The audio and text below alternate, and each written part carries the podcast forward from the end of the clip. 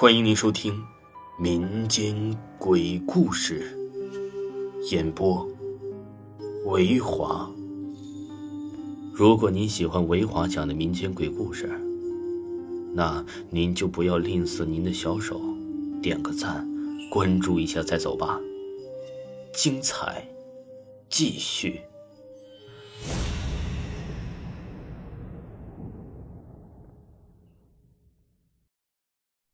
电梯恐惧，人们害怕未知，天生便具有啊对未知恐惧。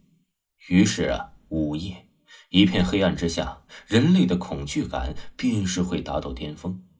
杜鹃走进了家里所在的小区，小区的保安坐在保安室里打着瞌睡，看那样子，就算进了小偷，他也不会知道的。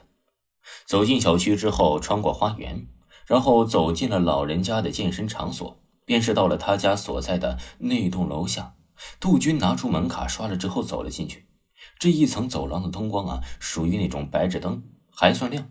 不过在人少的情况下，看起来就像是停尸房的灯光了。杜军走到了电梯口，按下了开门键。这深夜电梯都停在了一楼，也没什么可等的。不对，杜军抬起头看了看。这电梯没有停在一楼，在四楼。这四楼啊，一般都没人坐电梯。杜军想了想，这大半夜的有奇怪的事儿，还是躲开吧。于是他转身进入了另外一个电梯。进入电梯的那一瞬间，那个四楼下来的电梯打开了。杜军似乎听到了微弱的呻吟声，这声音呢，可不是什么天籁之音，又是这大半夜的。杜军赶紧关上了电梯门，猛按着十八楼。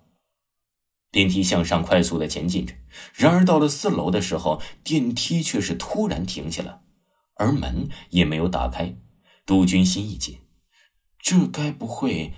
想到这儿，杜军就退到了角落里，背靠着电梯。片刻之后，电梯又开始正常的运行了。到了十八楼，杜军走出电梯，快速的冲到自己家门前。把门打开了，走了进去，然后把门反锁。这一个呀，人住的时候神经本来就非常的紧张，又经常大半夜回家，没想到今晚还遇到了这种事情。杜军深吸了一口气，把鞋子换上，走到了冰箱前，拿出了一瓶酒，坐在沙发上看着电视喝了起来。这第二天早上啊，杜军从朦胧中醒来。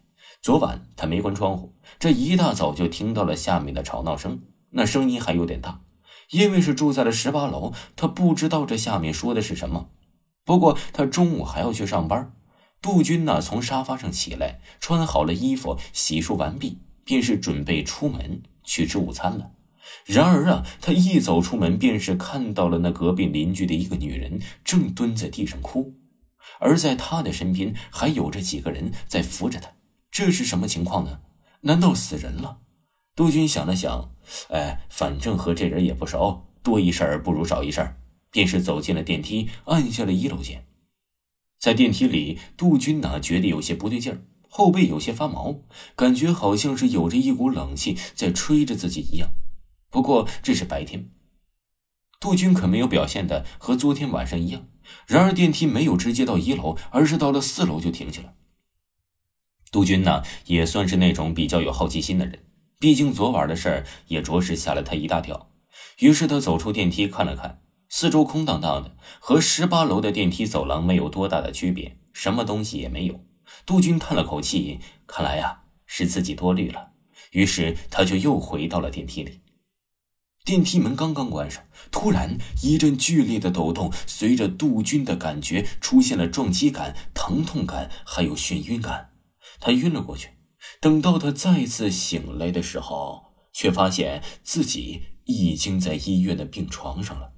自己的双脚似乎被什么东西给紧紧的包裹着，他想要动一下，可是却传来了剧烈的疼痛感。毫无疑问，看来呀是腿断了。在他的病床边还坐着一个人，看那穿着应该是个警察。见到杜军醒来，他递过了一杯水，然后说。电梯的电缆断了，你从四楼和电梯一起摔到了地下二层。这么高的高度，你只是摔断了两条腿，好运气啊！虽然这话有点难听，但却说的是事实。这么高没摔死，的确是运气好。这是昨晚的监控录像，你看一下。杜军看着手里的屏幕里面的播放视频，这是被剪辑过的。从他进入小区开始，然后走进单元楼，按下这电梯键。就在这时，齐元的眼睛瞬间睁大，像是看到了有什么恐怖的东西一样，指着手机说：“有个人。”警察点点头。杜军所说的“有个人”，就是昨晚停在四楼的电梯里，刚才的画面里显示。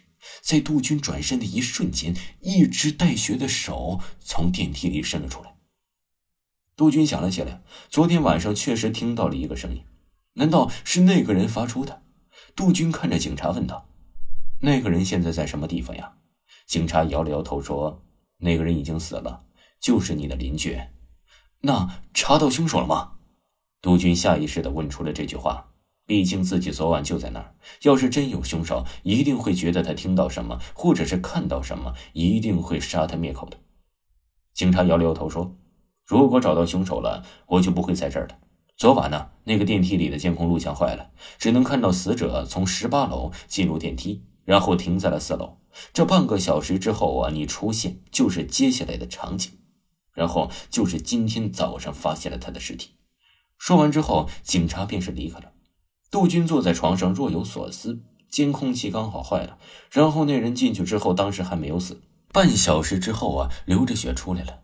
既然电梯可以打开，为什么他没有打开，也没有呼救呢？越想越不对劲儿了。杜军呢，想要站起来回家，可是脚断了，他根本不能站起来。外面天色也是暗了下来，于是杜军放弃了那个想法。过了一会儿，护士来上完药之后，为杜军吃了药就走了。